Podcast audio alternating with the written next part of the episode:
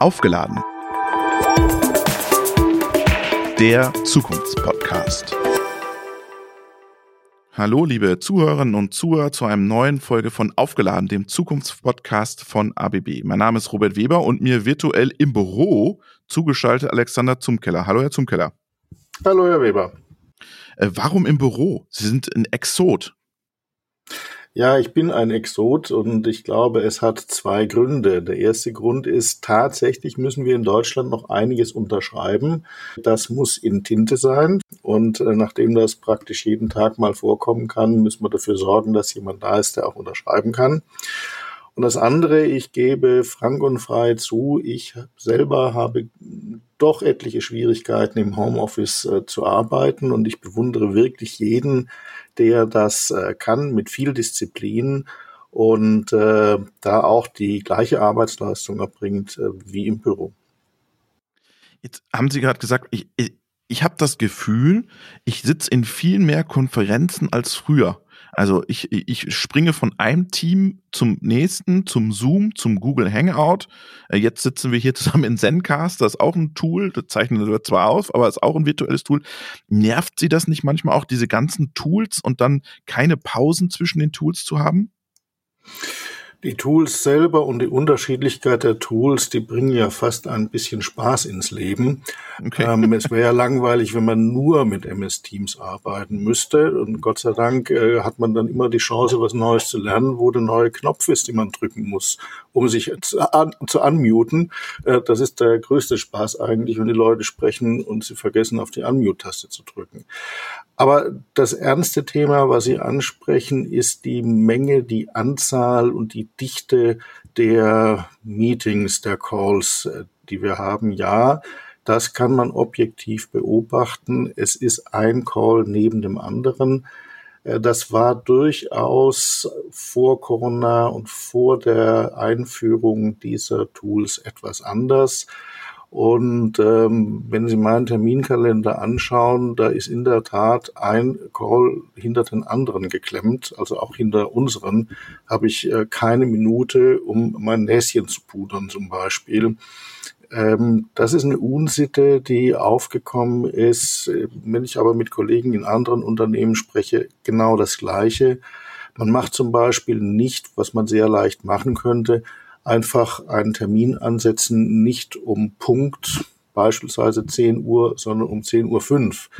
Eigentlich weiß jeder, der in eine Lücke einen Termin, ich sage jetzt mal bösartig reinknallt, dass der Kollege, den man gerade, wir nennen das dann ja eingeladen hat, äh, hinten und vorne keine Luft mehr hat. Das ist eine Frage der, ich weiß nicht, im Netz nennt man das Netiquette dass man einfach mit Anstand Termine äh, und Einladungen verschickt. Äh, und wenn ich sehe, ein Kollege hat vorne und hinten dran was, dass ich ihm einfach vorne und hinten dran fünf Minuten Zeit lasse. Das müssen wir, glaube ich, noch lernen. Jetzt haben wir ja so das Thema, was wir auch so ein bisschen gerade angesprochen haben, das verursacht ja auch Stress, dieses ganze externe Arbeiten und dieses Flexibilisierung der Arbeit ja auch. Ähm, müssen wir auch jetzt im nächsten Schritt, wenn wir jetzt aus diesem ganzen Thema raus sind, im Herbst könnte da was kommen, könnten wir uns normalisieren, ähm, müssen wir uns dann nochmal die ganze Gesundheitsthematik bei dem Thema flexibles Arbeiten nochmal genauer anschauen? Müssen wir da nochmal wirklich reingehen und gucken, was ist denn gesund für den Mitarbeiter? Ja, und äh, ich glaube, da müssen alle Seiten äh, dazulernen. Einer der Punkte, den ich vorher gesagt habe, die fünf Minuten, die man äh, sich zwischen Terminen gönnt, um das Näschen zu pudern oder auch andere mehr oder weniger lebenswichtige Verrichtungen äh, hinzukriegen. Ähm, das andere ist äh, Gesundheit, äh, erstmal physisch, Ergonomie ist ganz, ganz wichtig. Deswegen werden auch Beschäftigte, die länger als nur wenige Tage im Monat die werden einen Bildschirm bekommen, wenn sie ihn nicht schon zu Hause haben, haben natürlich sehr viele. Und wer das nicht schon zu Hause hat, dem wird auch ein entsprechender ergonomischer Bürostuhl zur Verfügung gestellt. Ähm, außerdem gibt es einen, eine Checkliste, die abgearbeitet werden muss, um damit sicherzustellen, dass auch, äh, wenn remote gearbeitet wird, so ergonomisch wie möglich der Arbeitsplatz gestaltet ist. Auf der anderen Seite gibt es natürlich auch Freiheiten, die ich habe, wenn ich remote arbeite. Ähm, und das ist, glaube ich, sehr, sehr wichtig, denn den Wechsel, wenn ich jetzt nun mal von der physischen Gesundheit ausgehe, äh, der Wechsel vom Sitzen äh, zum Laufen, da habe ich, glaube ich, sogar, wenn ich remote arbeite, mehr Freiheiten als äh, im Büro. Was die psychische Gesundheit angeht, äh, das Thema Stress. Stress haben wir alle. Stress per se ist erstmal gar nichts Negatives. Man muss umgehen lernen mit dem Stress. Das müssen wir sicherlich auch noch lernen. Wir haben hier ein breites Angebot und das richtet sich letztendlich an äh, zwei Gruppen. Einmal die Mitarbeiter selber. Wie gehe ich damit um? Wie arbeite ich remote richtig? Und das andere ist natürlich an die Führungskräfte, die zuvörderst die Verantwortung für ihre Mitarbeiter haben und auch dafür Sorge tragen müssen, dass äh, die äh, psychische Gesundheit, dass das Stressniveau auf dem Maß liegt, das gesundheitlich unbedenklich ist. Und es, es gibt da kein richtig und falsch, weil jeder ein bisschen anders tickt. Und da ist natürlich auch sehr wichtig, dass man mit den Mitarbeitern im regelmäßigen Kontakt ist und sagt, wie fühlst du dich eigentlich bei der Remote-Arbeit? Kann ich irgendetwas für dich tun? Bis hin zum Beispiel genau diesem Thema erlaube ich meinem Mitarbeiter klipp und klar auf äh, Termineinladungen zu antworten, nein, an dem Termin kann ich nicht, bitte 15 Minuten später, weil ich brauche zwischen zwei Terminen eine Pause. Das ist ein wichtiges Signal, das wir den Mitarbeitern geben müssen. Eine gewisse, ich will jetzt nicht sagen Terminsouveränität, aber mit Terminen sinnvoll umgehen. Da müssen wir gegenseitig voneinander lernen. Mein Mitarbeiter muss mir sagen, du, ich kann jetzt nicht, ich brauche eine Viertelstunde dazwischen, genauso wie ich eventuellen Kollegen, die das nicht akzeptieren wollen, als Führungskraft sagen muss, pass mal auf, wenn du Termine machst, lass bitte schön eine Viertelstunde dazwischen.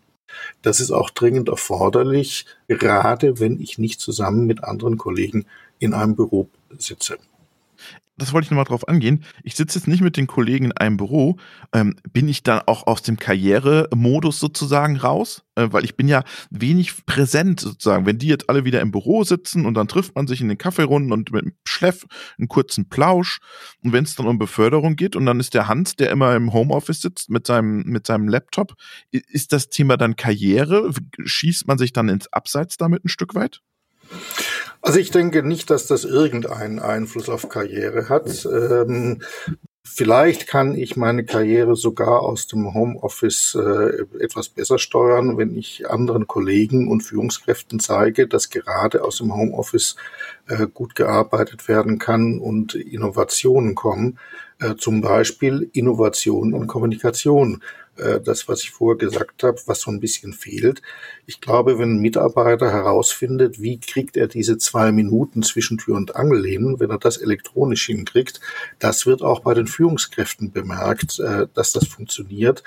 Und äh, das wird ja sehr viel wichtiger sein in Zukunft, nicht die fachliche Führungskraft, sondern die Führungskraft, die sich um ihre Mitarbeiter kümmern kann, gerade unter diesen etwas anderen ich will nicht sagen erschwerten, sondern anderen Bedingungen remote. Ähm, führen ist mehr als äh, fachlich zu sagen, was jemand zu machen hat. Äh, wir stellen Leute ein, wo wir voraussetzen, dass sie fachlich fit sind, äh, die natürlich auch äh, fachliche Weiterbildungsmöglichkeiten bekommen haben. Aber Führung ist eben mehr als der reine Fachvorgesetzte. Und äh, wenn wir bei Karriere sind, Herr Weber, dann sollten wir uns auch überlegen, was heißt eigentlich Karriere? Was heißt ja, eigentlich ja. Entwicklung?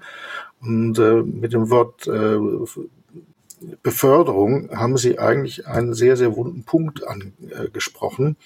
Wenn wir über Karriere nachdenken, würde ich meinen, dass 90 Prozent der Kollegen oder sogar mehr über eine hierarchische Karriere nachdenken äh, oder sprechen. Ähm, muss man ehrlicherweise und sehr deutlich sagen, Platz für hierarchische Karrieren ist schwierig, weil es wird nach oben hin dünn. Äh, wenn ich so eine typische Firma anschaue, es gibt eben nur einen Business Area Lead ähm, und in einer Business Area sind in ABB vielleicht Größenordnung 20.000 Beschäftigte. Jetzt kann man noch sagen, naja, ich möchte nicht gleich Business Area Lead werden, sondern Division äh, Lead. Divisionen gibt es in jeder Business Area vielleicht fünf, sechs, sieben. Also auch da wird die Luft dünn.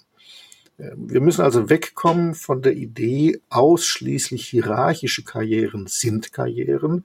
Wir haben, glaube ich, noch zwei sehr wichtige Karrieren nebendran. Das eine ist das, was wir in Deutschland gerne Fachlaufbahn nennen. Mhm. Ähm, mich weiterentwickeln im Fach. Und da gibt es zwei Möglichkeiten. Entweder ich spezialisiere mich oder das glatte Gegenteil, ich gehe sehr in die Breite.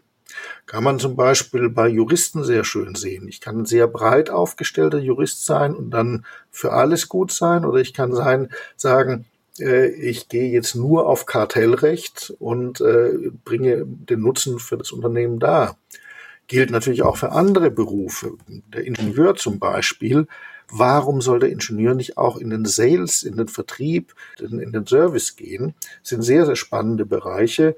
Und das ist nicht unbedingt mit einer hierarchischen Karriere zu tun, sondern mit einer Fachlaufbahn. Und das dritte, da braucht man mehr Durchlässigkeit oder? Da braucht man mehr Durchlässigkeit. Ich glaube, wir haben die auch. Wir suchen zum Beispiel, wenn wir Vertriebskollegen suchen in den äh, stark technischen Bereichen, Beispiel Robotics, suchen wir auch sehr stark genau Ingenieure oder sonstige Kollegen aus den technischen Bereichen, wo wir uns dann auch überlegen können, können wir die in den Sales reinbringen äh, mit äh, Programmen wie zum Beispiel Tandem, äh, die äh, eine Zeit lang mit einem sehr, sehr erfahrenen Kollegen nach draußen gehen, den Vertrieb sozusagen lernen, um dann selbstständig auch arbeiten zu können. Haben Sie das Gefühl, dass das noch begehrt ist, diese hierarchische Karriere bei jungen Leuten, die von der Hochschule, vom, von der Mittelschule, Realschule kommen, dass sie sagen, Herr Zumkeller, in fünf, wo sehen Sie sich in fünf Jahren, dieses Bewerbungsgespräch? Sagen Sie, ich, ich, ich bin Chef. Ja, dann, dann macht ihr, was ich sage. Ja. Also es ist, es ist sehr interessant. Ich würde sagen, beides. Es gibt in der Tat, äh, Sie sprechen die berühmte Frage an, wo sehen Sie sich in fünf Jahren? Äh, bösartigerweise stelle ich die meistens auch ähm, gehört irgendwie zum Standardrepertoire. Und ich würde sagen, so so 50-50. Es gibt in der Tat äh, junge Kollegen, die direkt von der Uni kommen und sagen, ja, in fünf Jahren bin ich äh, Führungskraft. Und äh, wenn man dann nachfragt, ja, was macht denn so eine Führungskraft eigentlich, dann wird das Eis sehr, sehr dünn. Äh, das heißt, äh, die jungen Kollegen, die setzen sich nicht damit auseinander, was bedeutet überhaupt Führung. Und Führung ist nicht nur angenehm und zu sagen, du hast jetzt das und das und das zu machen. Im ähm, Übrigen wäre das auch ein völlig falsches Modell von Führungskraft, weil als Führungskraft brauche ich nicht ausschließlich Leute, die das machen, was ich ihnen sage, äh, sondern ich brauche auch Leute, die das, was ich entscheide, hinterfragen.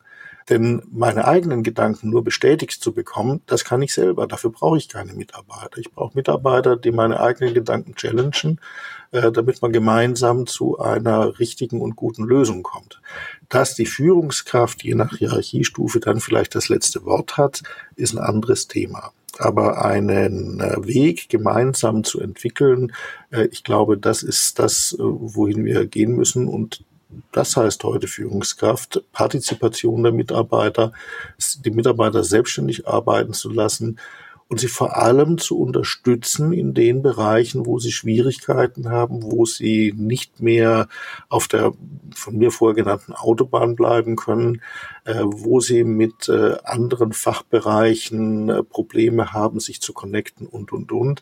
Das ist also sehr viel mehr eine Frage des Coaching und des Unterstützen, als das, äh, was man vielleicht in den 60er Jahren noch hatte, äh, zu sagen, du machst heute dies und heute jenes. Sie haben das ja mal als Zufriedenheitskarriere beschrieben auch, oder? Die Zufriedenheitskarriere, das wäre der dritte Weg der Karrieren. Ah, okay. Und äh, ich habe einfach äh, festgestellt, dass es viele Kollegen gibt, die irgendwann mal an einem Stand sind und sagen, das ist jetzt ganz genau der Job, der mir richtig gut Spaß macht. Ich möchte mich weder in Anführungsstrichen jetzt bitte mit Mitarbeitern rumärgern wollen. Ich möchte also gar keine hierarchische Karriere. Ähm, ich bin jetzt auch von der Breite meines Know-hows genau so aufgestellt, wie ich mir es vorstelle. äh, wobei auch diese Kollegen immer sagen, natürlich, ich muss up-to-date bleiben, es äh, ändert sich so vieles, äh, aber das ist mir genug. Und äh, ich kenne sehr, sehr viele Kollegen, die in der Größenordnung vielleicht 40, 45 Jahre dann sagen, so, das ist eigentlich der Job, mit dem ich nach heutigem Stand in Rente gehe. Wenn ich diese Kollegen dann frage, ja, wer ist es? Du hast hm, bei, bei uns in diesem äh, jährlichen äh, Personalführungsgespräch kann man ankreuzen, äh, interessiert für andere Tätigkeit, ja oder nein. Wenn ich die Kollegen dann frage, du hast Nein angekreuzt, was wäre denn, wenn in einem Vierteljahr das und das käme? Dann sagen die meisten durchaus, ja, dann schaue ich mir das an und überlege das, aber ich suche nicht aktiv nach sowas. Und das ist eine Zufriedenheitskarriere und ich finde das auch ganz gut und richtig und toll von den Kollegen, die dazu stehen, nicht stur bleiben und sagen, ich bin nicht bereit, mich zu verändern, aber zu sagen, wenn jetzt nichts anderes auf mich zukommt, dann ist das genau der richtige Job für mich. Und mit Verlaub, diese Kollegen, die natürlich veränderungsbereit und lernbereit sind, aber nicht unbedingt nach was anderem streben und suchen, die brauchen wir genauso ich habe angefangen, meint zu dem Thema Hierarchie, dass es nach oben hin dünner wird. Wir brauchen in der Breite die Kollegen und ich glaube gerade in der Zukunft, wenn wir über Partizipation sprechen, wenn wir über weniger Hierarchielevel sprechen, dann brauchen wir viel mehr Kollegen, die in Projekten bereit sind, sich zu engagieren, aber eben auf ihrem äh, Gebiet mit ihrem Know-how sich optimal einbringen können. Und das ist diese Art von ja, Zufriedenheitskarriere. Herr Zumkeller, wo sehen Sie sich in fünf Jahren? ähm, Zum Abschluss. Zum Abschluss, wo sehe ich mich in fünf Jahren? Ähm, ich glaube, wenn Sie mein Alter anschauen und wenn Sie meine, ja, lassen mich sagen, Karriere anschauen, äh, dann finde ich mich in fünf Jahren ein Jahr vor der Rente. Ähm, also nein, Sie wollen jetzt nicht mehr ein heißes Eisen anpacken, dann die letzten nein, fünf Jahre. Nein, nein. Also wo sehe ich mich in fünf Jahren? Ich glaube, ähm, dass ich an, an, der gleichen Stelle sein werde, die sich verändert haben wird. Ich kann noch nicht sagen, wie sie sich verändert haben wird. Sie wird sich verändert haben. Ähm, ich bin aber ein Freund von langsamen äh, Karrieren. Ich weiß, es gibt sehr viele, vor allem jüngere Kollegen, die, die wir vorher angesprochen hatten, die gefragt werden, wo willst du in fünf Jahren sein, ähm, nach der Uni äh, Führungskraft. Die stellen sich dann auch vor, dass sie mit 32 oder spätestens mit 33 im Vorstand einer Gesellschaft sind. Ich bin da eher auf äh, Zeit. Das braucht alles Zeit. Ich muss, äh, bis ich mich in meinem einen Gebiet sicher fühle und sicher bin, äh, hinreichend lange einarbeiten, die Verbindungen schaffen, die Netzwerke schaffen. Wenn ich dann eine Stufe weiter, egal ob nach oben oder zur Seite hin bin, fängt alles wieder neu an. Das braucht Zeit. Und deswegen sage ich, äh, Karrieren, egal ob Fachkarrieren oder ob hierarchische Karrieren, das ist was zeitaufwendiges. Das sollte man nicht in ein, zwei, drei Jahresrhythmen denken, sondern durchaus in fünf bis zehn Jahresrhythmen ähm, ohne nochmal, ohne die Veränderungen, die um einen herum passieren, trotzdem aufzunehmen und mit denen natürlich auch, jetzt mal wieder beim Lernen, lernen umzugehen. Ich habe in den letzten 40 Jahren, in denen ich bald berufstätig bin, immer dazu gelernt, entweder extern oder intern. Es war immer unglaublich spannend. Ich habe jetzt seit ein paar Jahren eine globale Rolle ähm, im Arbeitsrecht, seit zwei Jahren in Labor Relations. Es gibt keinen Tag vorbei, an dem ich nicht irgendetwas lerne, was ich im Übrigen häufig gar nicht erwartet hätte. Beispiel, wir denken, USA ist immer ganz, ganz leicht mit Arbeitsrecht und Arbeitnehmerbeziehung. Das stimmt gar nicht. Das ist nur viel, viel anders. Und äh, das ist das Spannende, jeden Tag dazulernen die Veränderungen, die wir bekommen werden mit dem Projekt Fusion, mit Workday, da werden wir alle gemeinsam lernen, wie wir damit umgehen, was wir damit machen, so wie wir auch mit der Pandemie gelernt haben. Wie arbeiten wir remote? Äh, wie klappt das? Wie gehen wir miteinander um? Und das ist das Spannende, dass wir alle zusammen in einem lebenslangen Lernprozess sind, der nicht ausschließlich fachliches Lernen, der nicht ausschließlich Führungslernen, sondern dann ein Lernen links, rechts, oben, unten, hinten und vorne. Sie kommen eigentlich nicht raus. Und in einer technologiegetriebenen Company wie ABB ist das ohnehin ein Muss mit einem großen Ausrufezeichen dahinter. Und das trifft auch für mich zu. Ich drücke Ihnen die Daumen für die nächsten fünf Jahre und bleiben Sie gesund bis dahin. Das wünsche ich Ihnen auch. Vielen Dank, Herr Weber.